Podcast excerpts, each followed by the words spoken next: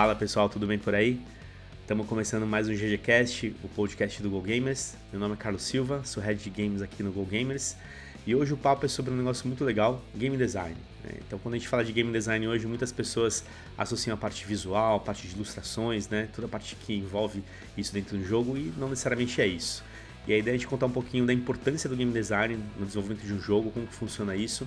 Então fica ligado, segue a quest que é GG.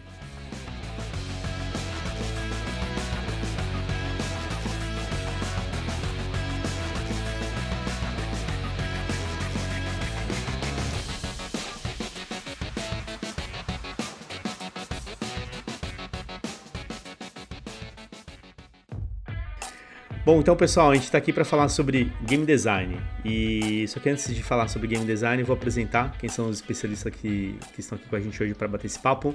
E aqui comigo eu tenho o Mauro Benibal. Maurão, se apresenta aí para a gente, por favor. Aí.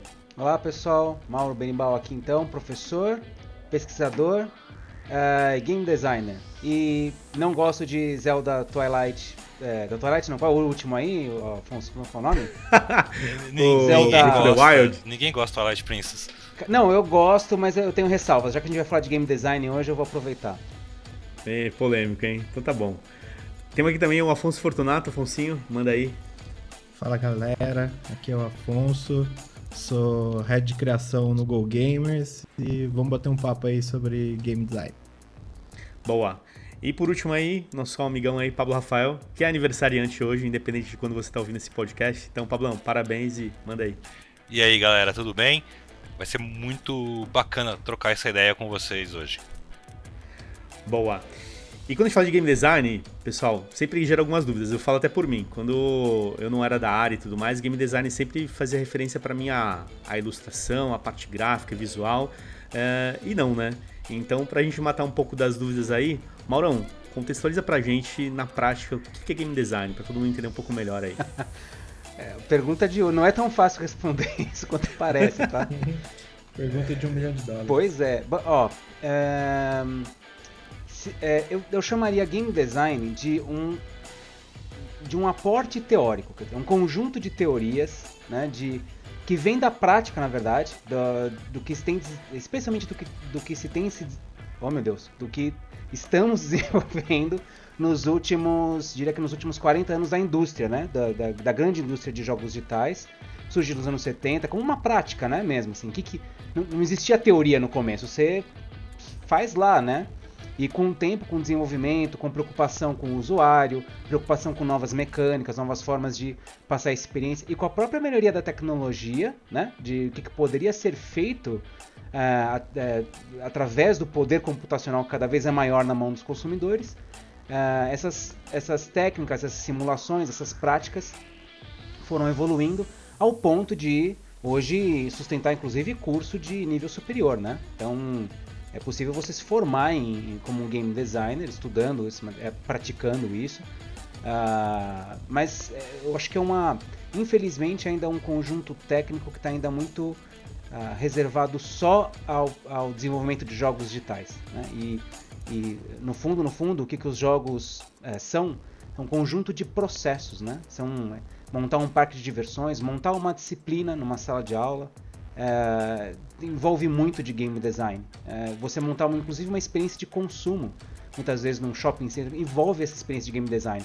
Onde o cara entra, onde ele sai, o que, que ele faz, qual é a ação que ele vai fazer aqui, o que, que ele não vai fazer aqui, o que, qual vai ser o estímulo, o que, que ele ganha, o que, que ele perde, né? É isso que se pensa bastante aí. Uh, mas enfim, não é uma coisa tão simples quanto inicialmente parece. Desenvolver, vamos Boa. desenvolver joguinho, né? O famoso vamos desenvolver um joguinho. Não é tão simples assim. Boa. E, você falou de técnica, né, Maurão? É, quando você pensa em técnica, quais são, quais são os princípios básicos assim da técnica de game design? Então, um profissional, como que ele pensa no game design para desenvolver um jogo, por exemplo? Técnica principal que a gente acho que, uh, Uh, eu pensaria principalmente em mecânicas, né? Mecânicas, ou também, se você pensar, conjunto de regras. Todo game designer pensa em regra. É isso. É. No geral, nós, enquanto, enquanto consumidores, quando a gente fala de games, a gente talvez muitas vezes pense no gráfico do jogo, na jogabilidade, né? São coisas que nós como consumidores falamos e gostamos. Mas o quem está desenvolvendo, ele está pensando em regras. Então, qual é a condição de vitória? Como é que você vence? para você tentar vencer, o que, que você deve fazer? O que, que você não deve fazer? O que, que você poderia fazer, mas não faz, né? O que, que eu posso fazer para estimular você a fazer alguma coisa? De novo, regras. Então acho que isso é a, a estrutura básica, é, mas para trabalhar com regras precisa entender muito o comportamento humano, né? O que, que as pessoas, o que, que é intuitivo para as pessoas fazerem, o que, que uh, o que, que não é intuitivo, o que, que você tem que ensinar a pessoa a fazer porque ela não não entende. Tem um caso muito clássico do, se não me engano, que é do Halo 2, que no na, na quando eles estavam terminando de desenvolver o jogo, naqueles últimos testes antes do lançamento, eles colocaram um grupo de pessoas para jogar o game e bem no começo, naquele tutorial do, do início, sabe? Você começa o joguinho, o, o, a experiência, e aí você está aprendendo a andar para esquerda, para direita, aprende a pular, aprende a agachar. E tem um dado momento que tem uma explosão numa, numa, numa entrada, assim, num, num corredor lá da, da nave que está tentando escapar. E os jogadores paravam ali, começavam a olhar para o lado, olhar para a direita, olhar para a esquerda, voltavam para trás. Ninguém conseguia enxergar que você precisava agachar e passar por debaixo do, do, do, do, espaço que explodiu. Então o que, eles tiveram que fazer? Uh, os game designers tiveram que colocar um, uh, um, um, toda uma estrutura em volta de narrativa, que no caso explode o espaço, aí tem um cara que vai, ele passa por debaixo, um NPC, né, um, um personagem não jogável, ele passa por debaixo do escombro, fala alguma coisa, e volta. Não me lembro dos detalhes do, do game, mas eles tiveram que adicionar isso para ensinar a pessoa a jogar o jogo. Eu acho que esse tipo de, uh, de experiência, que, de novo, comportamento humano e regras seriam as bases de trabalho com game design, né? Cara, primeiro eu quero falar que, assim, fantástica essa pequena palestrinha aqui do, do, do Maurão. É... E, não, legal mesmo. E principalmente eu vou anotar pra vida essa dica essa, esse lance que você faz no começo. Quando você fala que é muito difícil de explicar isso aqui, e aí você explica. Que você dá aquela valorizada assim que você vai falar. Achei genial. Sacou é, a estratégia. Muito, muito bom. Mano, vou usar estratégia, sempre. Estratégia de professor, isso aí. É, genial. Aí e eu, eu achei interessantíssimo que uh, os exemplos que você deu de coisas, de atividades que as pessoas muitas vezes não pensam que são que são que envolvem uh, de certa forma similar a game design, como a coisa que você falou de shopping center, parque de diversão e, e outras atividades assim. E que inclusive existem, existem jogos sobre essas coisas, né? Tipo um Planet Coaster, é, todos esses jogos de tycoon, de business e tal, que pegam literalmente essas coisas e transformam em jogos sobre organizá-las. E aí, se, pegando esse teu gancho que você falou do Halo, é, eu acho muito interessante como o game design também cria uma ilusão de liberdade de ação para o jogador. Isso é uma coisa que eu. Eu não sou game designer, eu, embora eu fiz um curso desses de livres de, de, de, de, game dev e tal, em Unreal Engine uma época, mas não sou nenhum, nenhum Mauro Berimbau. É, mas eu, sei lá, mestro campanhas de RPG de mesa desde os 10 anos de idade. O que, vai, o que hoje quer dizer que faz 32 anos que eu faço isso. Façam as contas. é, e uma coisa que a gente aprende muito assim nesse meio é isso: trabalhar com regras para que o jogador não enxergue as regras. Cercando ele, fazendo ele fazer o que você gostaria que ele fizesse, porque vai ser legal. E tem um ótimo exemplo disso num videogame é, bem conhecido que é o Last of Us, o primeiro. Toda a sequência inicial do Last of Us, quando você está na rua, o Joel com a filha e aqueles primeiro outbreak acontecendo, zumbis, coisas explodindo e tal. Em momento algum o jogo te diz para onde ir. Mas você vai seguir sempre exatamente por onde você tem que seguir e olhar para as coisas que você tem que olhar. Porque o jogo ele vai criando situações de explode uma coisa aqui, aí você olha, nossa, tá vindo uns zumbis pelo outro lado, corre para lá. Você vai fazendo exatamente o que o jogo quer que você faça, sem ter essa impressão de que o jogo tá te segurando pela mão. Isso para mim é muito legal, né? É, isso para mim é um exemplo ótimo de game design porque você não tem um, um mapa necessariamente né, apontando para algum lugar, mas o jogo cria uma narrativa que você sabe para onde tem que ir, né? Acho que isso é a evolução do que a gente teve de game design, né, pelo menos nos últimos tempos. Acho que antes você tinha o tutorial, né, carregava algum menuzinho explicando, mas ainda tem, né, alguns jogos assim, uhum. mas acho que esses jogos Triple A's aí, um delas eu fazer um bom exemplo, ele é muito isso, né? O último mesmo 2, ele não tem um menu, inclusive. Né? Você não tem praticamente nada na tela. Você tem o jogo acontecendo e até acho mais difícil que o primeiro, porque apesar de ser algumas coisas parecerem intuitivas, mais ou menos, né? Você se perde em alguns momentos. Mas beleza, o jogo quer criar um pouco desse drama também, né? Isso é bacana. Você falou, Pablo, de que é, no caso de shopping center, que tem vários jogos, né, que, que, se, que se inspiram e fazem isso. Na, na verdade, do, uh, transformam, né, um, sei lá, um shopping center, um parque de diversões ou uma cidade, um Sin City, né? Você uhum. pega aquilo lá e transforma né, aquela experiência num, num, num game. Do ponto de vista de game design, o que você faz é exatamente entender quais são é, qual, quais são os processos né, que estão acontecendo ali. Então, você, no caso do SimCity, você é prefeito de uma cidade. O que, que, você faz? Quais são as ações que você executa enquanto um prefeito de cidade? Né? Sei lá, você fala sobre água, você fala sobre educação, você fala sobre é, segurança, você mexe nessas coisas. Então, em cima dessas possibilidades, dessas atividades, começa, a começa assim a se montar uma estrutura de um jogo, né? The Sims, né? The Sims é um simulador do que, né? Ele representa o que? Uh, o que, que você faz no jogo? Você vai para a escola, você cozinha, você uh, você conhece outras pessoas. É um jogo sobre vida social, não sei. Se quiser pensar sobre, sobre isso. Mas a ideia por trás é a mesma. É tentar simular, criar um espaço de experimentação para jogadores, né? Uh, e pensar que é um espaço de experimentação ajuda muito a gente a entender o que, que é o game design de verdade. É você dar a possibilidade para o cara é, atirar, morrer, uh, pular, é, da, sei lá, ganhar, vencer, ficar milionário, etc. E isso não ter consequências na vida real. Né? Então você pode jogar um Flight Simulator, cair com tudo na água e tudo bem. Você pode jogar um Call of Duty, tomar um tiro na cara, tudo bem. Você pode matar outra pessoa, né? E tudo bem.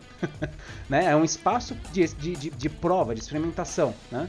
De, de, de, de experiência. Uh, eu acho que isso que é o, é o bacana de, de pensar game design. No caso de jogos com história, vocês estavam comentando até, né? Poxa, é legal que nem parece, né, que você uh, tá jogando, assim, tem algo acontecendo. É também uma estratégia de game design, porque muitas vezes a sensação que o cara, que o cara quer te dar é a ilusão de que você está sob o controle de alguma coisa. E você não está sob controle de nada. Você acha que você está jogando. Você acha que está tomando uma decisão, né? Mas já está tudo programado. Eu sei que você vai para lá. Para você avançar o jogo, você tem que passar naquela fase. Você tem que falar com aquele cara. Você tem que pegar aquele item. Você tem que matar aquele personagem, né? Mas tudo bem. A, a ilusão faz parte. Tá. É, eu tenho uma pergunta aí, professor, que é o seguinte. E em caso. é que eu tô achando maravilhoso, Sal. É, e, e, em caso de jogos que subvertem isso, por exemplo, um Escape from Tarkov, que é um jogo de sobrevivência onde quando você morre, sua conta, a conta com aquele, aquele personagem, sua conta é deletado para sempre, você perde tudo que ele tinha.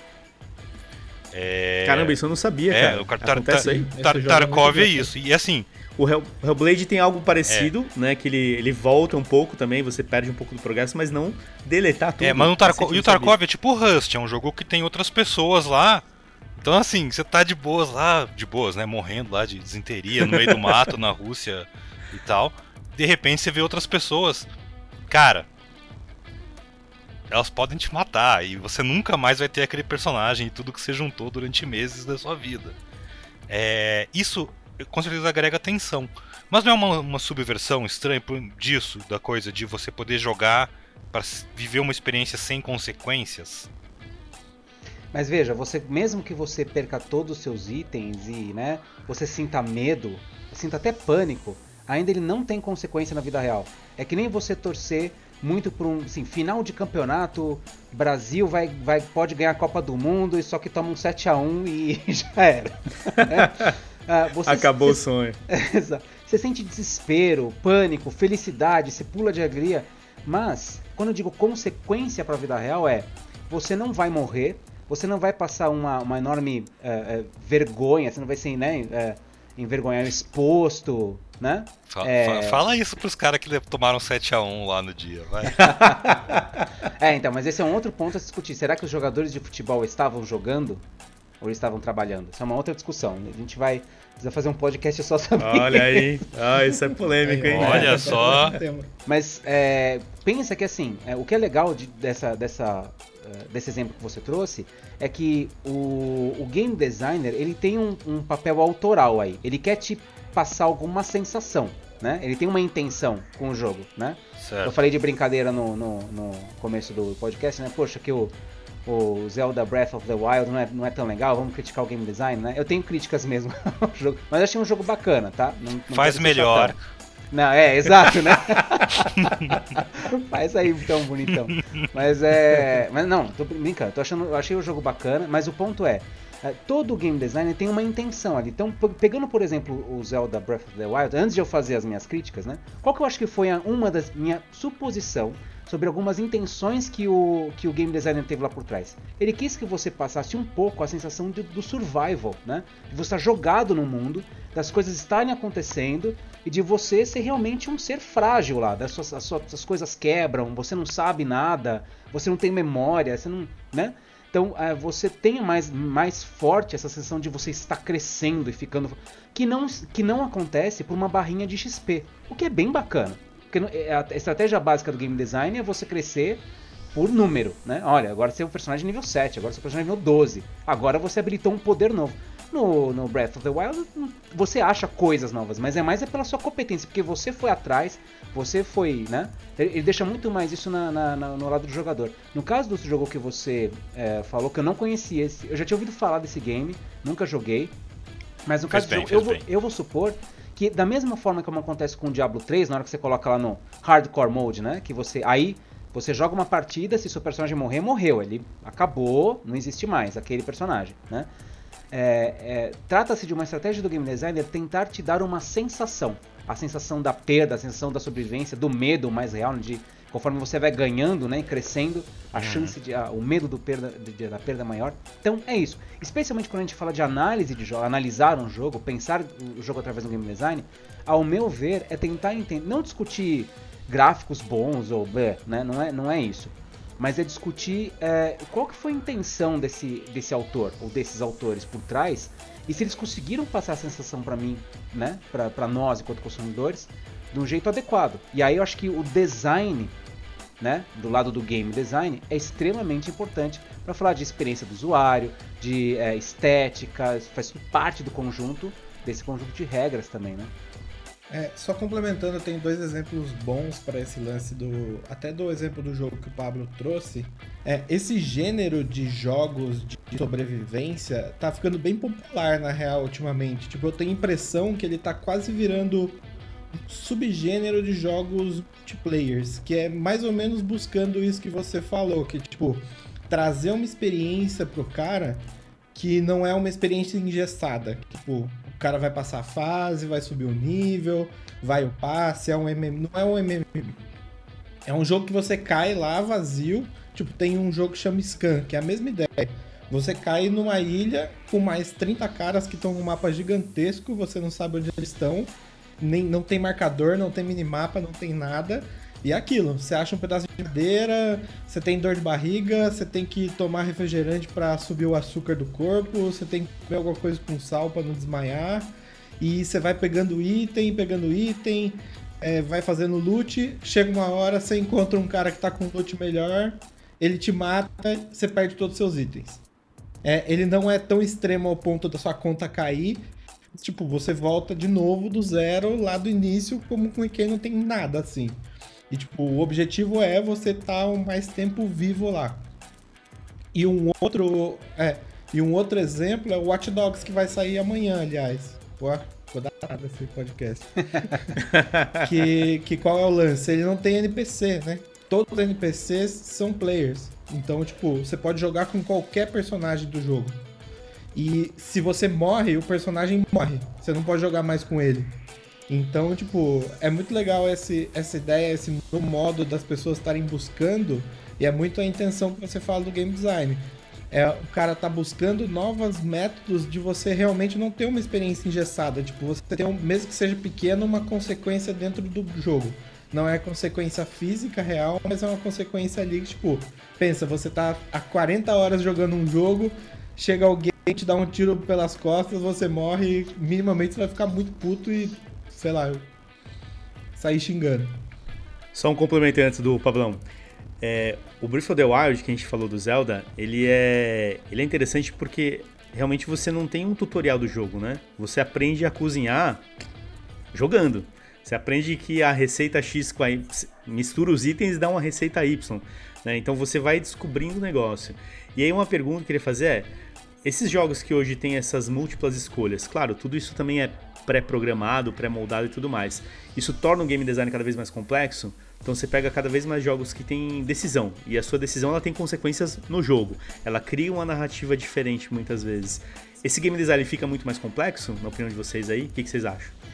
Não acho que ele fica mais. Não sei se a palavra é complexo, assim. Na, na a, a, a, mídia hoje, game, ela é complexa por si só. Né? Tem várias formas de você construir histórias através de games. No geral, quando a gente. É, talvez os gamers mesmo, né? Quando pensem em games, pensem em histórias, né? Personagens, aventuras, vilão, né? Mas na verdade isso acontece para uma minoria de jogos de verdade, né? Grande parte dos games, inclusive alguns dos games de maior sucesso da história, tipo Tetris, não tem história nenhuma. É abstrato, é né? Candy Crush, qualquer história de Candy Crush é um baita de um sucesso, né? Não tem, né? Uh, uh, então, uh, o que, o que é, é, isso que você falou de ter caminhos ou ter estratégias de narrativa, você toma uma ação que vai mudar o fim do jogo, são estratégias de fazer com que o jogador se sinta pertencente ao, ao desdobramento da narrativa. Porque é muito difícil você fazer uma narrativa que realmente tenha múltiplos finais, ou vários finais possíveis. Né? A forma mais fácil de fazer, assim, vamos dizer, mais honesta de fazer isso é o que a gente chama de narrativa emergente, que acontece no jogo de futebol. Por que, que o jogo de futebol ou o jogo de xadrez é interessante? Porque é uma história, tem, vai ter uma, uma aventura ali acontecendo, vai ter um, né, um, uma disputa. De lá sairá um vencedor. Quem será? Ninguém sabe, né? E a dinâmica do jogo que vai construir a própria história. Quem vai vencer, quem vai perder, quem vai sair, quem vai ser heróico, quem não, quem não será, né? Uh, e isso acontece, por exemplo, com Counter Strike, acontece com League of Legends, né? São jogos que a narrativa é emergente, ela acontece ali. Apesar de ter, no caso desses dois jogos, né, ter até algum tipo, especialmente League of Legends, né? Uma, uma, uma história por trás do game enorme, com várias histórias de personagens, de mapas e relações entre eles, personagens que casam, é um rolê horroroso ali. Mas é diferente, é outra estratégia, é uma estratégia de contar a história diferente de, por exemplo, um The Last of Us, que a história já é pré-programada. Né? Você, você não vê um final de jogo realmente diferente do que a maior parte dos jogadores. Você tem um processo diferente né? Você pode ter personagens que são extremamente competentes, personagens que morreram várias vezes, né? Uh, mas a história, uh, do, de começo ao fim, ela, tá, ela, tá, ela é pré-programada. São, são modelos de desenvolvimento de game diferentes, né? Boa. Mandei, Pablão. Então, eu acho interessante uma coisa. É, um, um, pouco tem, tem muito a ver com o que o Mauro estava falando, que assim, muitas vezes as pessoas pensam em jogos como a história, os personagens, os eventos que eles experimentaram e tudo mais. Mas eu conversava muito com, com, vários desenvolvedores aqui no Brasil na época que eu tinha um, fazia um blog só sobre jogos BR. E uma coisa que eu aprendi a perguntar muito é assim, ok, principalmente o cara que está começando, sabe? É, qual é o seu jogo? O que é o seu jogo? Tipo, ah, meu jogo é a história do soldado que está lidando com a conspiração mundial, robôs gigantes, nanomáquinas. Falei, não, não. Seu jogo é um jogo de esconde-esconde com caixa de papelão. Isso. Tipo, Exatamente. A, é, é a mecânica central. Né? Exato. O seu jogo envolve dar tiros em, em outras criaturas que vêm pela tela. Ele pode ser CS, ele pode ser Call of Duty, ele pode ser Battlefield, ele pode ser Halo, Destiny. É, e aí você tem os dois elementos. De um lado você vai ter sim histórias e personagens que vão ajudar o uh, envolver o jogador para ele continuar progredindo naquilo. Ou seja, se a história é desinteressante, talvez eu não tenha vontade de continuar jogando isso. Mas, por outro lado, se a mecânica for desinteressante ou mal executada, a história pode ser a melhor do mundo. É, tem um jogo chamado Generation Zero. Ele é um jogo inspirado nas mesmas artes que inspiraram o Tales from the Loop da Amazon, é, do sueco que eu nunca vou saber falar o nome. e é um jogo assim muito interessante. É na Suécia, tem máquinas, tem uma coisa meio além da imaginação, uh, anos 80, Guerra Fria. Só que é um jogo de tiro em primeira pessoa. aonde é simplesmente impraticável atirar ou apontar porque a câmera é mal posicionada e as mecânicas de tiro são ruins. Eu não consegui passar da primeiríssima fase, porque eu fiquei assim, não dá. Se a tua mecânica principal não tá bem feita, não Exato. dá, sem chance. Não vai. Não vai. Por isso, por isso que a gente entra num ponto que o gameplay ele é fundamental hoje para o sucesso de um jogo, né? Exato. Porque quando a gente olha os produtos que são anunciados e lançados, você vê o trailer e tudo mais, você fica maravilhado, né? Putz, bacana, história, personagens. Isso normalmente é o que encanta, né? É o trabalho realmente de marketing em cima de um produto. Mas a gameplay, que é o que todo jogador cobra, é o que vai dizer realmente se o jogo é bom ou não. Né? A mecânica aplicada de fato. E aí entra num ponto, galera, que, que pode ser interessante aí pra gente poder discutir é, quando a gente fala de plataformas, quando a gente fala de mobile, quando a gente fala de, de consoles PC, muda como você monta o game design ou o princípio do game design ele vale independente da plataforma que você vai estar tá jogando, independente do tipo de tamanho do jogo, se é um jogo indie, um jogo tipo A, o que, que vocês acham aí? Eu muda... acho que muda totalmente. É, na verdade o que você assim muda muda totalmente a interface, a relação com que o jogador se comunica com o jogo, né? Isso vai mudar bastante. Se se não se no smartphone, o que, que eu posso fazer no smartphone? Eu posso apontar a câmera, tem, tenho a localização, GPS, eu clico, eu arrasto. Mas é diferente do que eu posso fazer num controle, num joystick, que é diferente do que eu faço num volante, que é diferente do que eu faço no teclado, que é diferente do que eu faço num sistema de captura de movimento, né? Então, a forma como através a, a, a forma através da qual eu me comunico com a máquina vai fazer diferença para o gameplay. No entanto, quando você vai para a essência do game design, isso que o Pablo estava falando de cara, qual que é a mecânica central do seu game, né? O que, que eu faço no seu jogo? É, uma, um exemplo que eu costumo dar em sala de aula para deixar isso claro para o pessoal é falar o seguinte: qual é a diferença de você ler um livro do Harry Potter e jogar um jogo do Harry Potter? Tem várias. Mas a principal diferença é quando você está lendo o livro, você está lendo o livro sobre o Harry Potter. Você está vendo a história dele, você tem até uma talvez tenha até uma afinidade com o personagem, com aquele aquela figura que é, que é construída, você se sente na pele dele, mas você não é ele. Agora, quando você está jogando o jogo, eu pergunto para você, Carlão, quem que é você no game? Você vai falar, eu sou Harry Potter. Eu sou ele, eu sou Super Mario, eu sou Lara Croft. Você é o personagem. Tem um protagonismo dentro do game. Isso depende, né? A, depende muito do que você faz, é a sua ação. Então, se eu não consigo. A gente está falando de gameplay. Se eu não consigo agir ou se eu quero fazer, como o Pablo está falando, eu quero atirar. É um jogo de tiro? Eu quero atirar e acertar o alvo. Né? O que os senhores bem sabem, Destiny 2 ajuda muito você a fazer. Né? Você, atira meio lá na PQP, você pau, você dá um headshot, não tem problema. Cara, não existe, é não, não, não, existe ninguém que faz isso melhor do que a Bang. Ponto. Hoje em dia. Ninguém. É, eles são realmente muito bons para dar essa sensação, né? No fundo, no fundo é isso. Eu quero eu não quero ser o super sniper pro, né? Eu, eu quero ter a sensação de que eu tô derrotando, de que eu tô atirando, que eu tô acertando um alvo, né? Claro, não pode ser uma, é. uma questão totalmente fake, né? Eu atiro realmente longe e só vou acertando, não é isso. Tem que ter punição.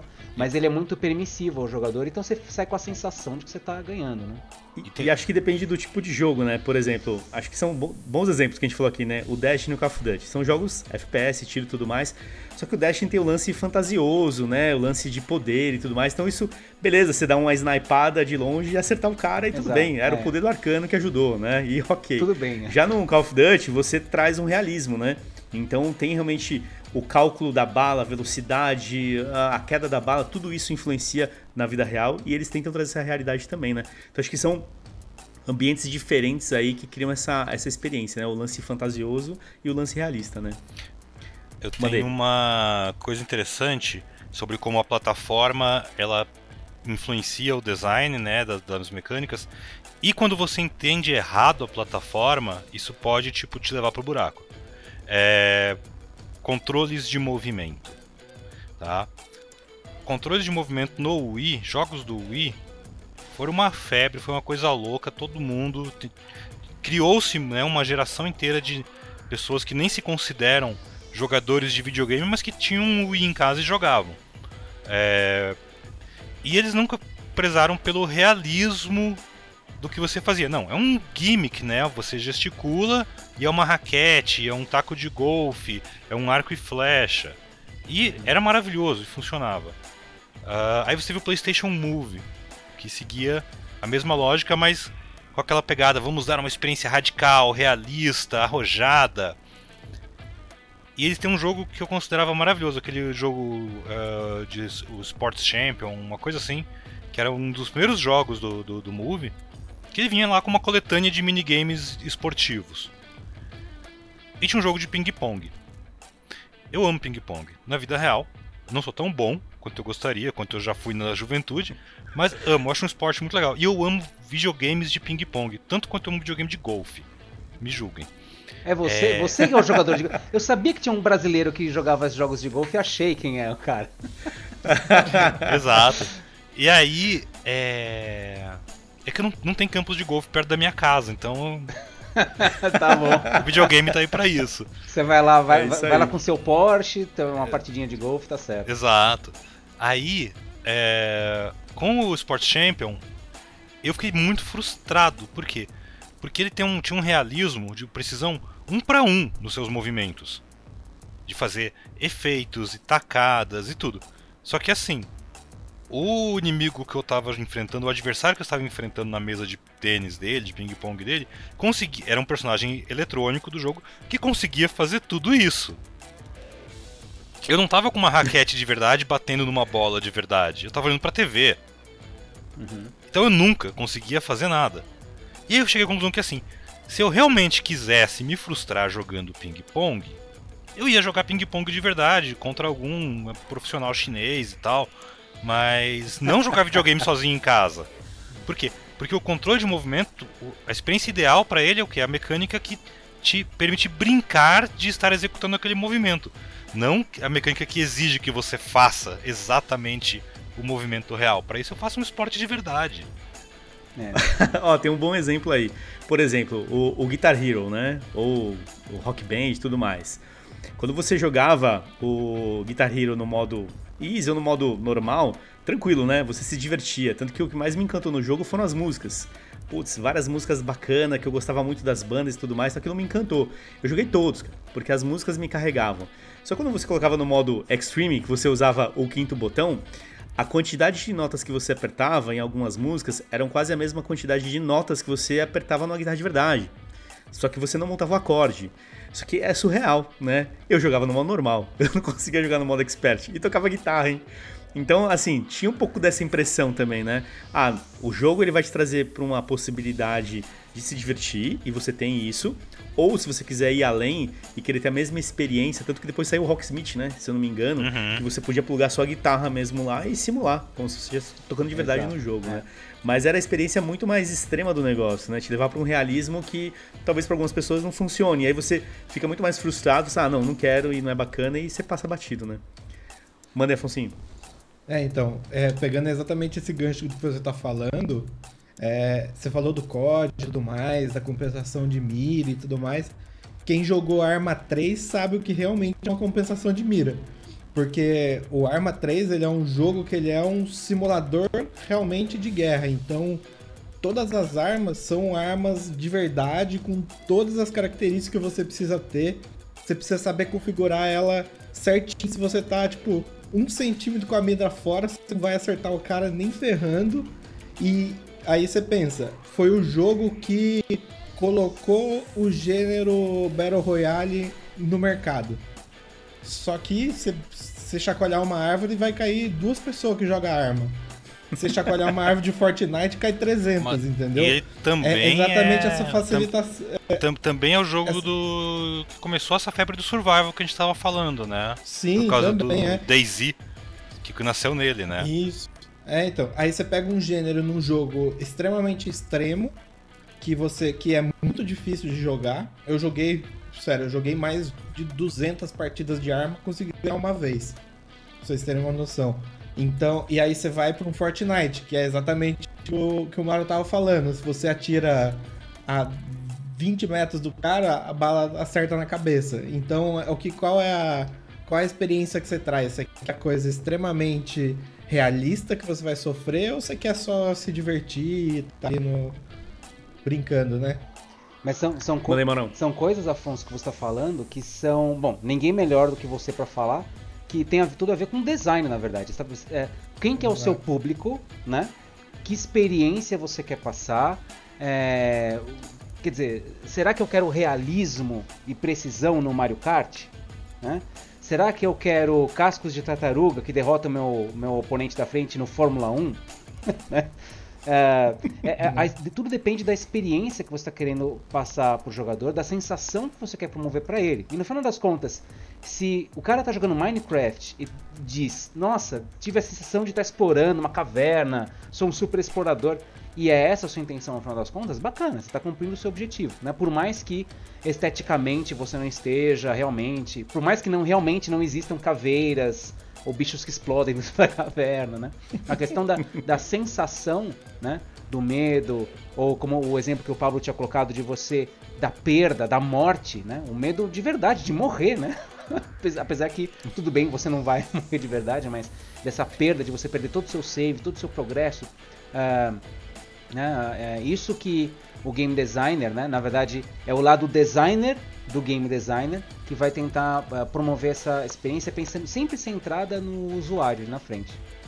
Primeiro, eu tive uma experiência de morte jogando videogame, jogando Eve Valkyrie no Oculus Rift, que é um simulador de caça espacial e tudo. E num dado momento da partida, é, meu caça foi abatido, né? E você, o vidro quebra e você vê tipo o oxigênio saindo da pessoa, dando aquela congelada no espaço, assim, bem de filme, né? É, foi uma das minhas primeiras experiências com VR e eu achei extremamente realista. Eu nunca experimentei morrer na vida real.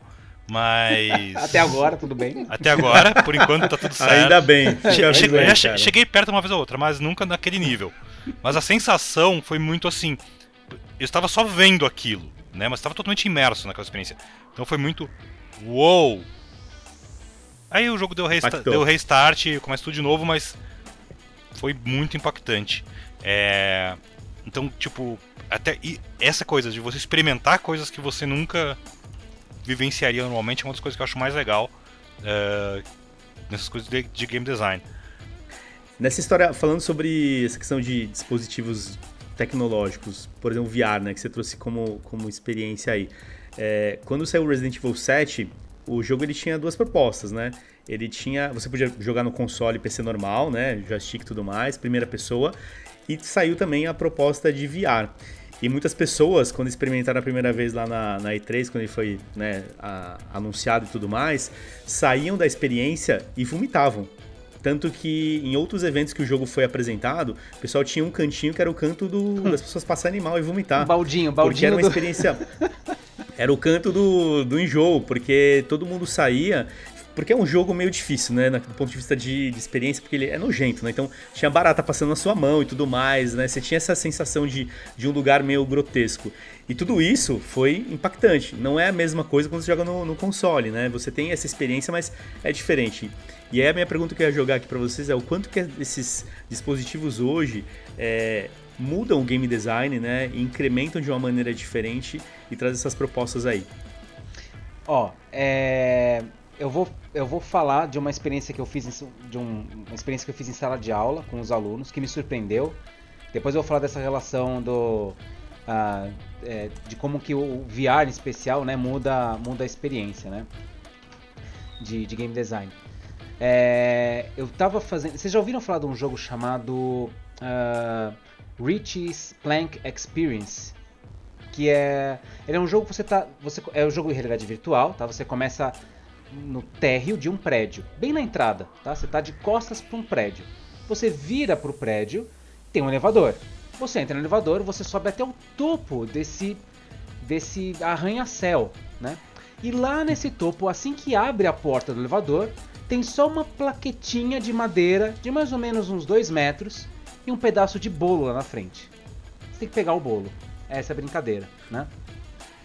Para é, estimular, para estimular mais a experiência, o que o próprio game propõe para você é que você coloque no mundo real, fisicamente, um pedaço de madeira na sua frente, uma placa de madeira de 2 metros na sua frente, para você ter a sensação que você está pisando na placa, né? Mas no seu óculos você está vendo aquele mundo, né? O topo, do, está andando na, na, beirada do prédio, ali na, na verdade para fora do prédio, né? Bom, fizemos isso no laboratório lá da, da faculdade, né? A gente colocou a, a placa Uh, chamamos alunos de ciências sociais para fazer uma experiência, né? Já que eles são cientistas, né? Ciências sociais. Vamos fazer uma experiência. Sacanagem. Eles vão ser os ratinhos de laboratório. Percebi algum tipo de ironia aí, muito Eles vão ser os nossos ratinhos de laboratório. Aí a gente colocou eles lá para jogar, né? É, de, uma, de uma turma de. Talvez a gente levou uns 60 alunos para participar. Uh, eu diria que 10 desses alunos se recusaram a participar. Eles olharam aquilo e falaram assim: não, eu nem quero tentar. Né? A maioria tentou. Um, um aluno é, colocou o óculos, foi lá andando, pegou o bolo, pulou em cima da, da placa, deu risada e acabou. Né? As, qual que foi o comportamento médio? O pessoal colocar o óculos, começar a tremer, olhar para baixo, ver que você está no a vários e vários metros do, do, do solo. Você vê assim, a, os carrinhos tão pequenininhos passando lá embaixo, um passarinho passando perto de você cantando e aquele pedacinho de bolo lá na frente. As pessoas começavam a suar, né? E nós, é, tanto o pessoal que estava fazendo é, parte do laboratório quanto os professores, né?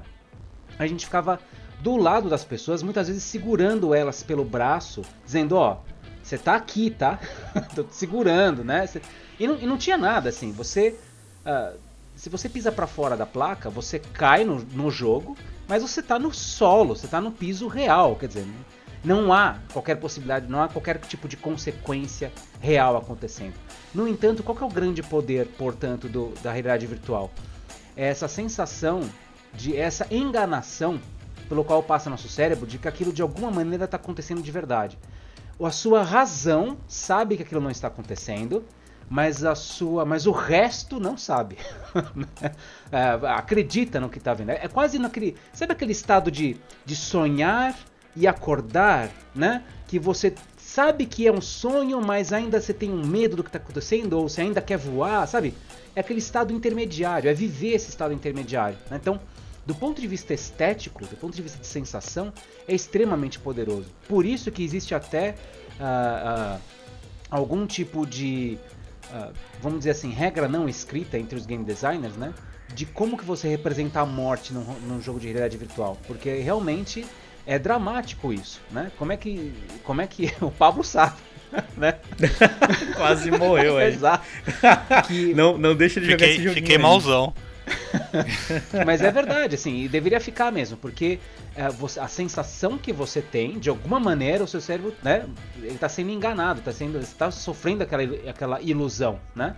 Por mais que você, a sua razão diga que aquilo é uma ilusão. Então, o VR ele muda a experiência. Do ponto de vista de desenvolvimento, como a gente falou antes, a interface tem que ser considerada, né? É uma outra interface, é uma outra forma de eu andar, é uma outra forma de eu clicar e eu pegar é outra forma de. Em vez de eu usar um joystick para falar atira, né? Ou chuta a bola aí, Carlão. Aí você vai clicar o, clicar o A, o X. uh, no... Quadrado, quadrado no FIFA. no VR, talvez você vai tentar usar o pé, não sei, intuitivamente, né? Porque é isso que você vai tentar executar ali. Então é isso que eu acho que tem que ser fundamentalmente considerado. Agora, ainda assim, sendo um jogo de tiro, como o Pablo lembrou a gente lá atrás, acerte o alvo. Esteja você jogando no teclado, com mouse, ou com uma arma na sua mão VR, né? Fundamentalmente, mecanicamente, acerte o alvo. Se essa experiência acerte o alvo não for bacana, pode colocar em VR, pode colocar no que você quiser, que não rola. É, eu ia até puxar esse gancho aí e falar, tipo, você perguntou da evolução tecnológica e tudo mais. Eu acredito que, na minha opinião, que essas evoluções tecnológicas e experiências que os games é, estão tentando propiciar é para cada vez mais você estar tá mais imerso e tentar tipo, tá mais próximo daquela realidade. Por exemplo, na BGS de 2017, né, que veio o Batman VR. Sim, pro, uhum. foi, foi por aí. Brasil, é. Não, 16. Eu fui no stand lá, é, 2016 eu fui lá no stand experimentar o Batman VR, beleza, você entra lá na cabininha, bota o óculos, uma sala escura. Aí você tava lá e tudo mais. O jogo, na real, tem segredo nenhum. O jogo é tipo, você pega os batarangues, joga, olha, você tá com a luvinha do Batman, é ótimo. Mas quando eu fui experimentar, teve uma coisa que eu falei, aí tem. Eu tava lá, chega uma hora, você testa, você tá na Batcaverna e tudo mais, você pega o Batmóvel, sai andando, aí você vai pro alto de um prédio. E eu tava lá no alto prédio, você vê Gotham, vê a lanterna do Batman, lindo. Aí tinha um promotor atrás de mim. Aí o promotor olhou para mim e falou: Você viu o que tem lá embaixo? Aí eu falei, não. Ele falou, vai até a beiradinha ali e olha então. Aí eu fui até a beiradinha do prédio e olhei e o, e o Batmóvel tava lá embaixo. Quando eu olhei, o cara deu um empurrão nas minhas costas.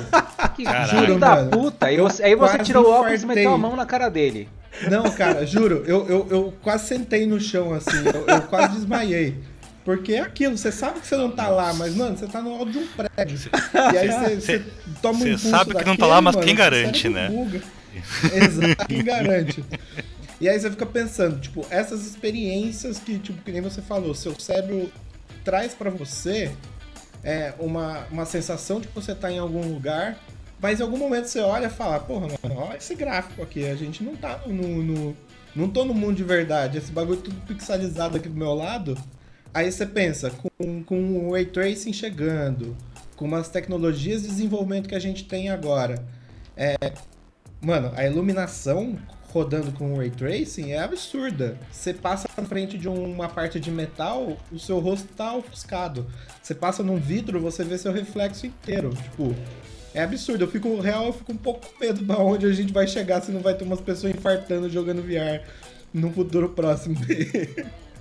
Então, eu acho muito interessante como hoje, ah, muito ah, da experiência do VR para o usuário final, é, as melhores experiências elas são experiências curtas. Na verdade, é muito parecido com, ah, em- em- com alguns elementos de você jogar em plataformas mobile, em celular e tal, que são experiências feitas para planejadas pelos designers para você jogar em curtos espaços de tempo, diversas, em várias vezes e tal, né? Tipo aquele jogo que tem os sabres de luz que você fica rebatendo Beat as luzinhas.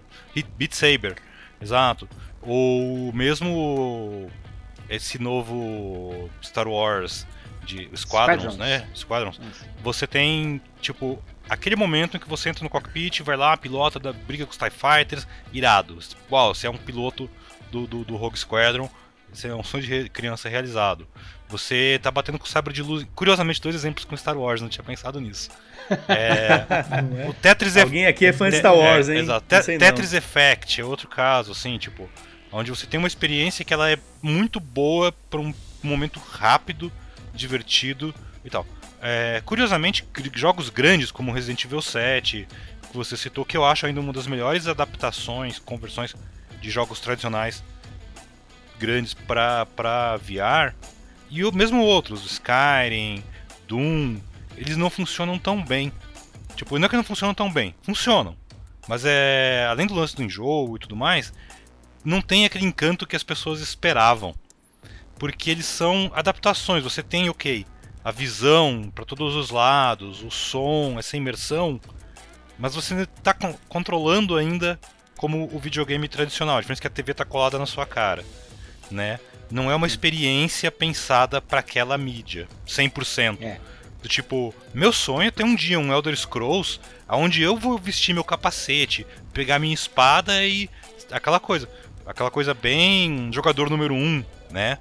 Mas eu acho que isso ainda vai demorar. Eu ia citar isso, o jogador número 1, um, não sei se todo mundo assistiu esse filme aqui, mas ele traz essa, esse realismo, né? Essa, esse mundo virtual, só que chega num ponto que o cara coloca a roupa lá e ele tem a sensação né, de, de machucar e tudo mais, né? Tudo aquilo que você teria como impacto dentro de um jogo, você tem fisicamente, né? É um futuro, claro. Enfim, já tem um monte de vídeo simulando esse tipo de coisa, mas acho que vai chegar lá em algum momento da vida aí. Então eu queria falar que pro jogador número um realmente acontecer, a Disney ou a Tencent vão ter que ganhar essa guerra. Porque no jogador número um claramente não existe copyright. Todos os verdade. personagens de todas as franquias estão naquele jogo. Tipo, Lá vale Eu acho que tudo, né, cara? Epic que vai ganhar esse jogo. essa- Tem uma, tem uma coisa que a gente está discutindo, que é a realidade dos jogos, né? Mas o que que é realidade dos jogos, aqui na verdade? É a gente ter, que nem acontece lá com, no, no- no Matrix, né? É você ter as- todos os seus sentidos voltados para dentro do game. Então você tem tato, olfato, né? É, porque hoje a gente realmente o tato não tem. Mesmo que você pegue uma espada né, de Skyrim, de aço, você vai estar segurando um joystick de plástico que pesa 100 gramas, né? Mas, mas você está olhando uma espada ali e tal, né? Então tem essas questões que estão sendo colocadas. Mas o que constrói a experiência, voltando basicamente para o início né, do, do nosso papo sobre game design, ao meu ver, o que constrói a experiência do game design não é a realidade. Na verdade, é o de certa maneira, é o descolamento dela, é a simulação, é a construção de uma realidade, de uma possibilidade. Por exemplo, pegando uma frase que o Pablo tinha falado, né, de estar tá conversando com game designers brasileiros e falar assim, cara, qual é a mecânica central do seu game? Uh, eu me lembro, há pouco tempo atrás, de estar jogando Enduro. Enduro, um jogo de Atari de 1982, se eu não me engano o jogo foi lançado, né, não tenho certeza, mas talvez os, os retro gamers que estamos ouvindo tenham, tiveram um chilique agora. Mas Enduro, né, jogo de jogaço de, de Atari, e tem uma coisa que ele promove que é aquele, tem aquele barulho, né, de, bem de Atari, aquele barulho grave, sujo, né, do carrinho acelerando e das supostas marchas dele mudando, né, do carrinho. E tem, não sei se vocês então se isso. lembram do, não sei se vocês se lembram do game, né? Você começa de manhã e aí você vai acelerando, vai fazendo várias ultrapassagens, vai ultrapassando vários carrinhos, tem que ultrapassar, se não me engano, 300 carrinhos ao longo de um dia. E o dia vai passando no game, né? Entra de tarde, aí vai, vai ficar, vem a neve, né? Neblina, neblina, irado. E tem a parte da neblina. A parte da neblina, a sua visão, que, né, a sua visão é um pouco mais distante né, no, no do, do, do, carrinho, né, do, do, de onde você está indo da pista, ela se divide pela metade. Você vê só as luzes traseiras dos carros, assim, né, dos, você tá, tá correndo. O motor do seu carro abaixa o ronco, né, você fala aquele... Você vai numa velocidade constante, naquela noite, não enxergando nada. Cara, até hoje, quando eu jogo aquilo e tô avançado na fase, né, já tô no terceiro, quarto, quinto, sexto dia, eu fico tenso, tremendo. A mão começa a suar fio. Você, meu Deus do céu, né? Não posso bater. Aí você bate, o carrinho faz aquele pá, faz aquele barulho. Aí dá, um, dá uma coisa assim, não, vamos tentar de novo. Olha só, um jogo de quase 40 anos atrás, né? Que é, não tem nenhum tipo de proposta de estética de realidade, como a gente está discutindo aqui, mas que ainda promove sensações muito fortes. E a gente pode trazer vários exemplos contemporâneos. Eu brinquei aqui com Minecraft ou Candy Crush. Jogo da cobrinha. Jogo da cobrinha, que até um certo momento, quando você começa a avançar muito, você fica nervoso, ansioso, a mão. Quer dizer, uh, o que, que é essa realidade dentro de um game? A proposição de você ser o Batman por exemplo, no, no, Batman VR, cara, é fantástico, né? Eu, quando a primeira vez que eu joguei aquilo lá, Afonso, eu falei assim, puta que pariu, eu sou o Batman, cala sua boca. eu sou, eu sou o Bruce Wayne. né? é, muito, é muito legal, é muito bacana, né?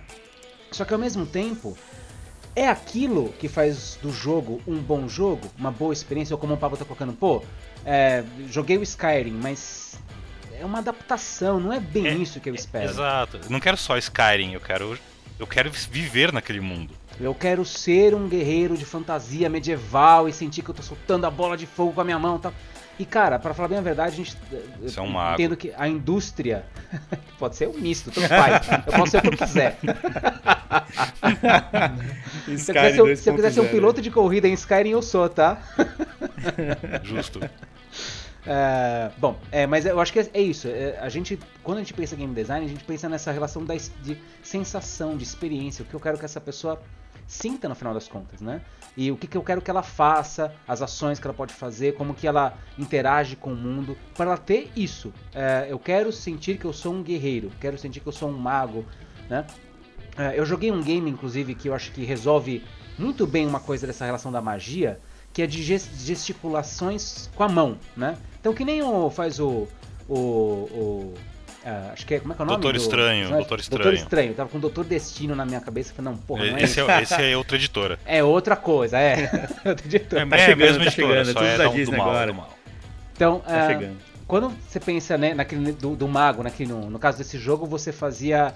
para você soltar uma bola de fogo, você tem que fazer uma gesticulação com a mão, um círculo com a mão, e depois empurra, né, estende os dois braços para frente, e aí sai a bola de fogo. Ou a magia de gelo, você faz um W no ar e sei lá o que, né? Então é uma forma de você, mecanicamente, brincar com a ideia de que você é um mago. Que é tudo muito divertido nos primeiros 30 minutos de gameplay. Depois você tá jogando 3 horas fazendo gesto com a mão loucamente, né? Você fala, cara, me dá o joystick, chega desse negócio, né? Quero uma é inter... bem isso aí. Quero uma interface é, mais fácil. Experiências curtas. VR é igual então, mobile. Exato, então acho que é, nessa parte o, a gente ainda está experimentando com VR, né? O mundo ainda está experimentando com, quanto consumidores quanto desenvolvedores. Uh, mas na, no centro da experiência tá, tá isso, tá você pensar design, uh, UX, né, experiência do usuário, etc. Uh, e mecânicas de jogo, mecânica central, é o que cabe na experiência. Pode fazer uma coisa com um gráfico super simples e ser super imersivo, igualmente. Fechando essa, fechando essa parte aí, a única coisa que o Afonso falou é que quando o promotor empurrou ele, ele tinha que lembrar na cabeça dele que era o Batman. Ele ia cair de pé no Batmóvel. ele já, ele ia, já, ele já ia virar uma, uma estrela, um golpe. No... Ele, ia, derru ele ia derrubar o promotor, isso sim. É, passar uma é, rasteira no promotor e dar um socão. É Batman, rapaz. Ó, oh, então, já que a gente falou de dispositivo, vários exemplos aí de jogos, e aí vou lançar para cada um de vocês aí. Qual que hoje, ou, e pode ser não desse ano, pode ser da história do que vocês jogaram, qual que é o jogo que vocês consideram a melhor experiência de game design? Ó, essa é difícil, hein? Caraca, Vai, Pablão, começa aí você. É difícil, hein? Caraca, que pergunta. Pode, pode responder amanhã? Como é que funciona?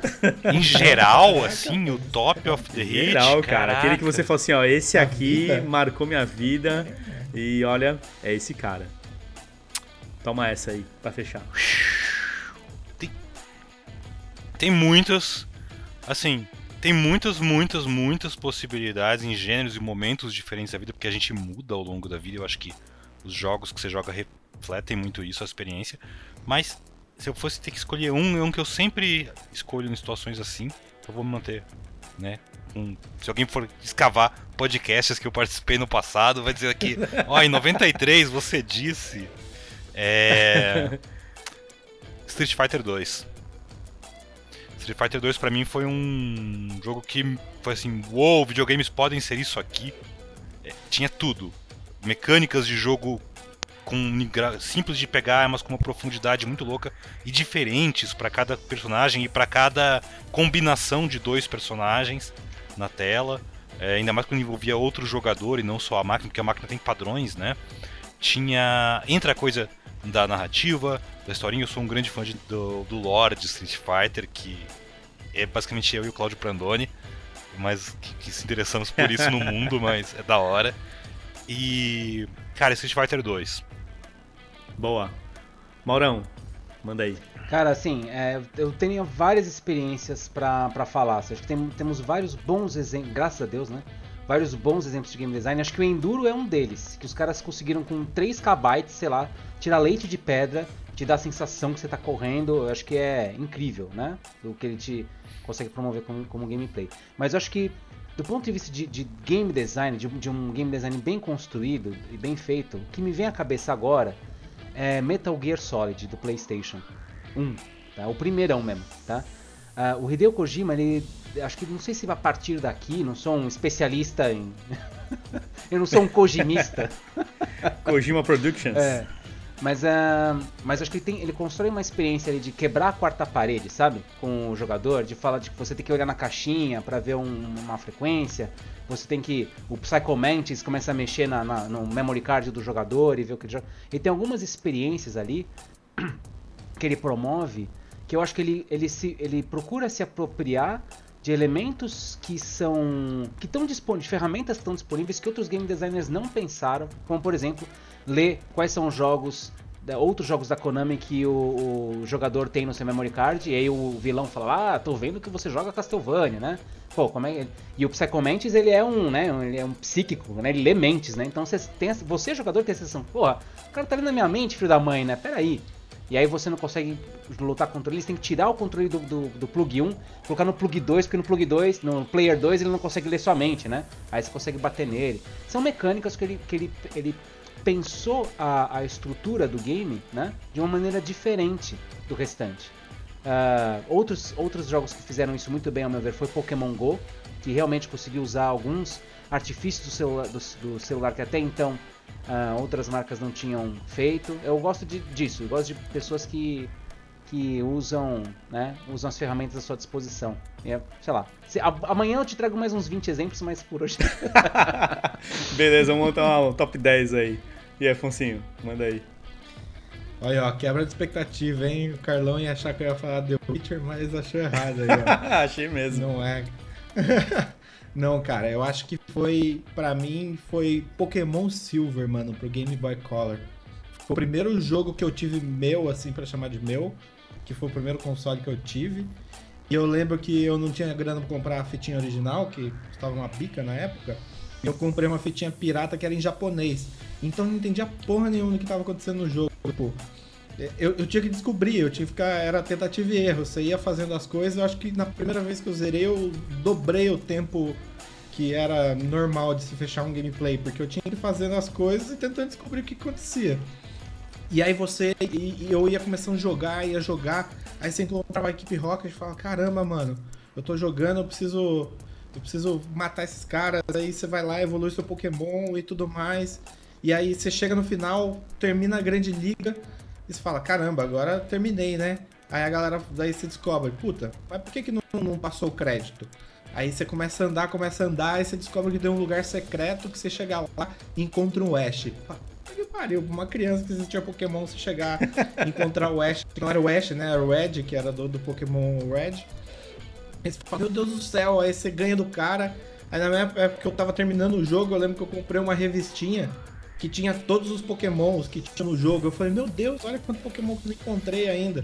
Aí eu lembro que, mano, sério, eu fiquei anos jogando esse jogo. Anos, anos, anos, anos. Assim, e acho que foi o jogo da vida que foi mais imersivo, assim, pra mim. Tipo, eu, eu entrei nele e não perdi, ganhei minha infância nele, posso falar. Mandei Maurão, tá um complemento plus. A gente tá falando de jogos clássicos, né? Falou de bastante jogos que pertenceram à nossa memória e que foram importantes pra gente. Eu tenho um jogo um pouco mais recente, que eu acho que também quebrou expectativas e foi muito inteligente, que é o Middle-earth Shadow of Mordor, né? Que tinha aquela mecânica de você tinha os orcs, uh, tem uma, na verdade tem a tropa dos orcs, eles têm ranks, né? Tem o soldado, tem o, o, sei lá, o capitão, eles vão subindo e você vai interrogando eles, descobrindo qual a relação entre eles. E a, ele, ele, o orc te provoca. Uh, eu acho que essa, essa, essa mecânica de investigação, por exemplo, foi uma coisa que é nova. É, que eles inovaram, trouxeram algum tipo de inovação para a mecânica do jogo e, e uh, uh, complementa muito bem a experiência do jogo. Né? Então eu particularmente eu, eu, gosto de coisas que eu acho que vai, como game designer, como nós envolvidos na, na indústria de jogos, a gente também se incentiva por isso. Né? Muitas vezes sai um jogo, sai um Pokémon novo, você ah, mais um Pokémon. Sai um, a gente, eu tava brincando com o Zelda antes, né? Sai um Zelda, o que você espera? Mais um Zelda. Mas não, eles quebraram a expectativa. Trouxeram coisas novas, né? Eu acho isso positivo, na verdade, né? Tem que experimentar mesmo, tem que tentar sair um pouco do, do padrão. Apesar que sair do padrão é caro, né? O, o, erro pode custar caro, pode custar alguns milhões de dólares, né? Mas eu acho bacana. Baratinho. Isso, é. Só um, um, complemento aí do que você falou, o Sombras da, da Guerra, né? E Sombras de Mordor. Na verdade, é Sombras da Guerra. Sombras de Mordor. Sombras de Mordor. Mordor primeiro, é. É isso aí. Ele tem um sisteminha, inclusive, quando você joga o primeiro, é, ele traz né, uma carga do, do, inimigo que você teve naquele jogo, né, tem até um termo que eles usam, e esse personagem ele aparece no 2. Isso é aleatório, né? Isso depende muito do, do, seu gameplay no primeiro jogo, que ele carrega esse inimigo, que é um inimigo construído, enfim, né, com base em várias leituras de diversos orcs que tem lá. Isso é muito legal, né? Porque eles conseguem conectar a sua experiência de um jogo, trazer para o outro e de uma maneira que é única e é para você, né? Porque cada um tem um inimigo único dentro do jogo, cada um tem uma experiência diferente, isso é muito legal. Né? Carlão, você acabou de me ferrar porque. Não é verdade, não, hein? Você acabou de me sacanear porque eu tô jogando o 2 e agora eu vou ter que jogar o 1 um pra fazer o inimigo pra aparecer, pô. Faça isso, cara. mas, mas vou te falar que, ele, que isso aí, quando lançou, lançou como uma grande novidade do mercado, mas na verdade não. The Witcher 3 já tinha isso. Olha lá, ó. Ah, olha lá, olha aí. Ó, sabia que ia pintando The Witcher. Mandei, Pablão. Se você tivesse jogado The Witcher 1 e The Witcher 2, é, seu gameplay no 3 é completamente Mas... diferente. Porque se você matou a gente no 2, por exemplo, esse personagem não tá no 3. Só no PC, né? Aí você se ferra porque você precisa Talvez, ver. Né? Acho é, que, não sei PC. se no Xbox que tinha o Witcher 2, acho tinha isso também, acho que não. Foi só PC. É, não, é PC. Só no PC. Muito da hora. Eu tenho uma pergunta para é, eu tenho uma pergunta para vocês, vou dar uma de Carlão assim e tal, mas é uma curiosidade. é sobre essa questão de jogos que te marcaram por alguma escolha de design e tal. Vocês têm algum jogo que vocês gostam muito dele por uma mecânica secundária do jogo? Eu vou dar um exemplo do meu caso. Que o Cardão falou dos rock bands e tal. Eu gosto muito de rock band. Eu nunca joguei no mais difícil, não gosto, não sou tão, minha coordenação motora não permite. Mas a gente jogava muito meio como party game, mas eu gostava de jogar sozinho para evoluir a minha banda pelas roupinhas e para ganhar fãs. Então eu montava certinho os, uh, o set list que eu ia fazer, criava toda uma narrativa na minha cabeça da historinha da banda, quando que a gente ia se vender pro sistema, a coisa toda. É, tocar umas músicas mais pop, mas e, e ia mudando as roupinhas. Eu, eu gostava disso, de desbloquear a roupa no Rock Band. Eu jogava para isso. Era meio que brincar de boneca roqueira, tipo Glenn, assim. É... e eu queria saber de vocês, jogos que vocês gostam muito por alguma mecânica que não é a principal do jogo, que não é, tipo, o principal do jogo. Cara, tô me sentindo, Pegou, tô me sentindo na FUVEST, assim, só, só pergunta porrada, mano. Eu tenho, eu tenho uma. Cara, eu gosto de toda a série dos joguinhos de Lego, por exemplo. Mas não é pela história e não é pelo gameplay. Na real, eu acho o gameplay do jogo de Lego horrível. Mas eu gosto muito de você poder desbloquear muitos personagens dentro dele. E tipo, você começar com, com seis personagens e, por exemplo, o jogo do, do Lego Super Heroes, Marvel Super Heroes. Mano, tem tipo uns 100 personagens da Marvel e você não sabe quais são. Então você tem que ficar andando pela cidadezinha lá. Tipo, eu falo, mano, foda-se o objetivo, não vou atrás do objetivo. Tô andando na cidadezinha procurando os personagens pra desbloquear. É tipo caçar figurinha. Aí você chega lá e fala, gostei desse personagem, vou atrás de outro. E aí, na real, todos os Legos que eu joguei, eu joguei só por isso mesmo. A história, eu acho que eu nunca fechei. Eu tenho um bom, tenho uma história boa. Teve um jogo de mobile, eu joguei ele durante dois anos, todos os dias, galera. Mas todos os dias mesmo. Chama Marvel Puzzle Quest. Ele é um jogo de mecânica Candy Crush da vida, né? Então você faz lá as corzinhas e tudo mais. Só qual que era o grande barato, que acho que é em cima disso que o Afonso falou. Você começa com três personagens básicos, a Viúva Negra, o Homem de Ferro e acho que o Venom, se eu não me engano. E aí você vai jogando as missões, você vai liberando personagens. E cada personagem tem um poder diferente na sequência de cores. Então o Homem-Aranha, quando você junta as cores roxas lá, por exemplo, ele congela o outro inimigo e tudo mais. Cara, é maravilhoso. Eu tenho acho que uns 200 personagens extravados no jogo. Eu parei, eu consegui me libertar. Mas era viciante porque o que, que ele trazia para mim? O lance do super-herói, o lance da Marvel, que era um negócio que me, né, sempre me chamou muita atenção de infância e tudo mais. Então aquilo me prendia de um jeito que eu não conseguia me libertar. E a mecânica era viciante, por quê? Você liberava um personagem hoje, para você liberar o próximo personagem, você tinha que ter o anterior.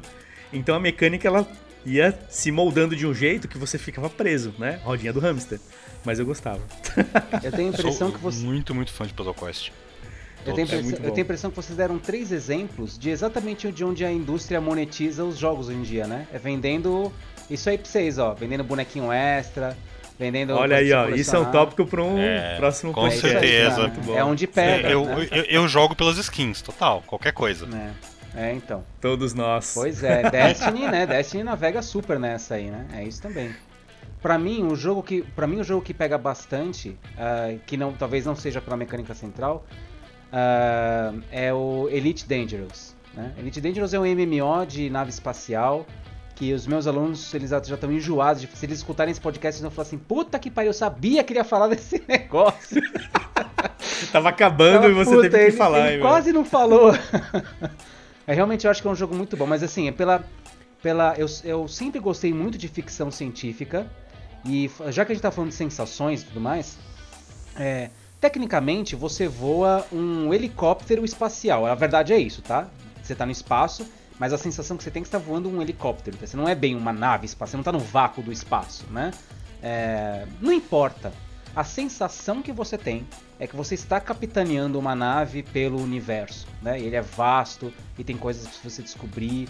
Uh, e mecanicamente, tudo que você faz é pilotar a nave, né? Uh, e pousar a nave, disparar, atirar com a nave e tudo mais. Mas uh, o, o, que está em volta dele, que é essa promoção dessa sensação, você tá entra num sistema novo e você encontra um planeta que é, é parecido com a Terra, né? Earth-like planet, né? Você se aproxima do planeta e vê as características dele, ou mesmo quando você vai até o sistema solar, chega perto do planeta Terra e olha, né? Onde fica o Brasil? Olha lá, tô vendo. Agora é noite e o cenário também é muito bonito, que é muito, é a sensação muito parecida com o que eu tenho com o Euro Truck Simulator, né? De você estar tá viajando e a sensação de viajar. Você, apesar da mecânica central ser dirigir, a sensação bacana do game é, o, é a viagem, né? A paisagem, é.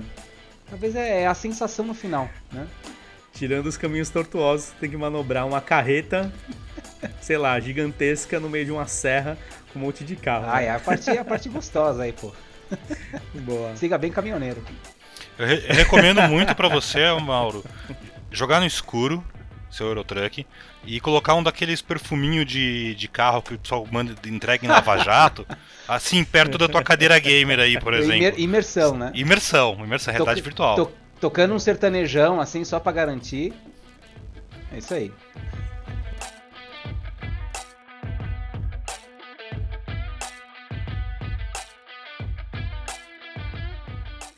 Bom, galera, então indo para nossa dica da semana aí, que a gente sempre dá algumas dicas de jogos, de filmes, de leituras, enfim. Então, é... começar com o Afonsinho, vai. Sua dica oh, da semana, meu velho. Surpresa, Manda aí. hein? Olha aí, é... ó. Então, uma dica boa aí, hein? Dica pros otaku de plantão hoje.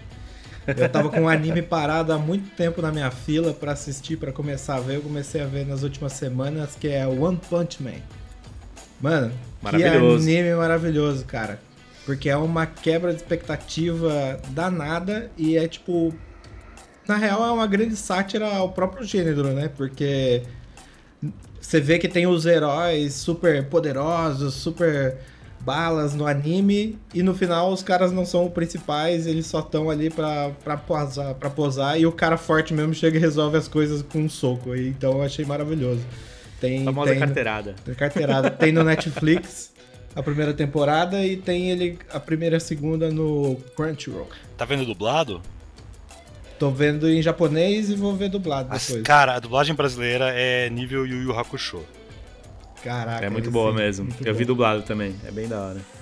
Vai lá, Pablão, manda aí então. Tá, é, a minha dica também é relaxante aí pra galera. É uma série que eu assisti nesse último fim de semana na Netflix produção alemã chamada Bárbaros. É... Bárbaros é uma série para quem gosta de Vikings, de outras séries assim meio históricas. Ela é bem, bem pé no chão, toda baseada em personagens reais, com uma romantização aqui e ali.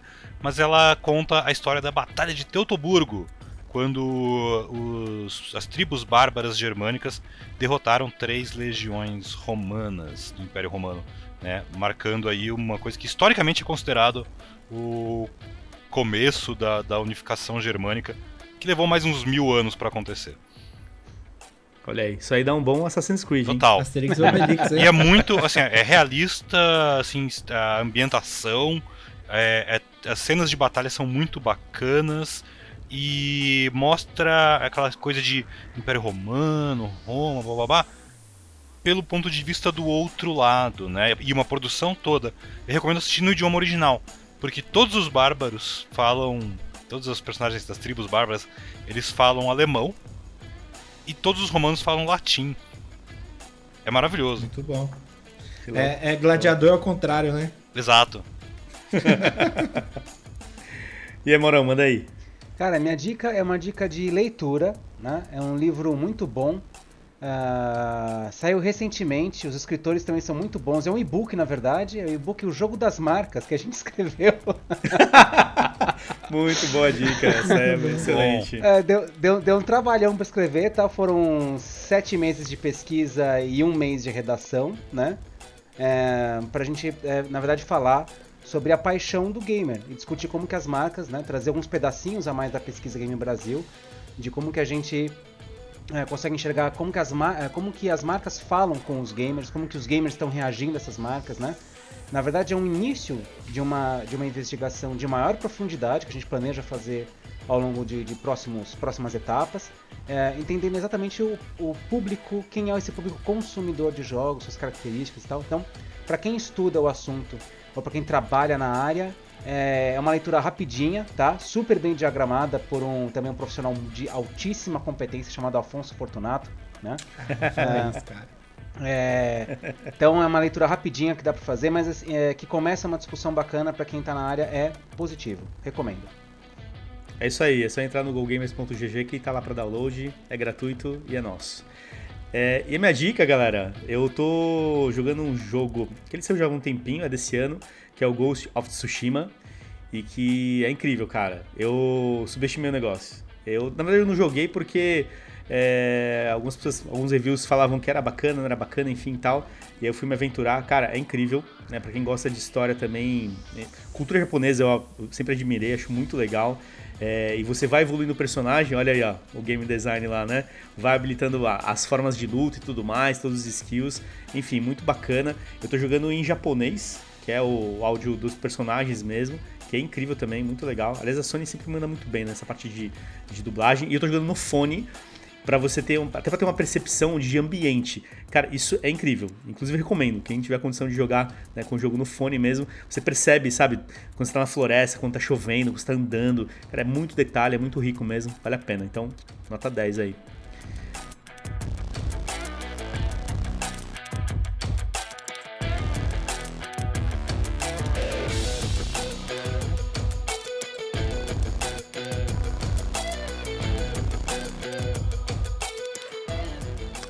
É isso aí, pessoal. Continua conectado com a gente. Acompanha nosso site gogamers.gg. Lá também você acessa os nossos canais sociais, Facebook, LinkedIn, Twitter e tudo mais. Obrigado, valeu e até a próxima.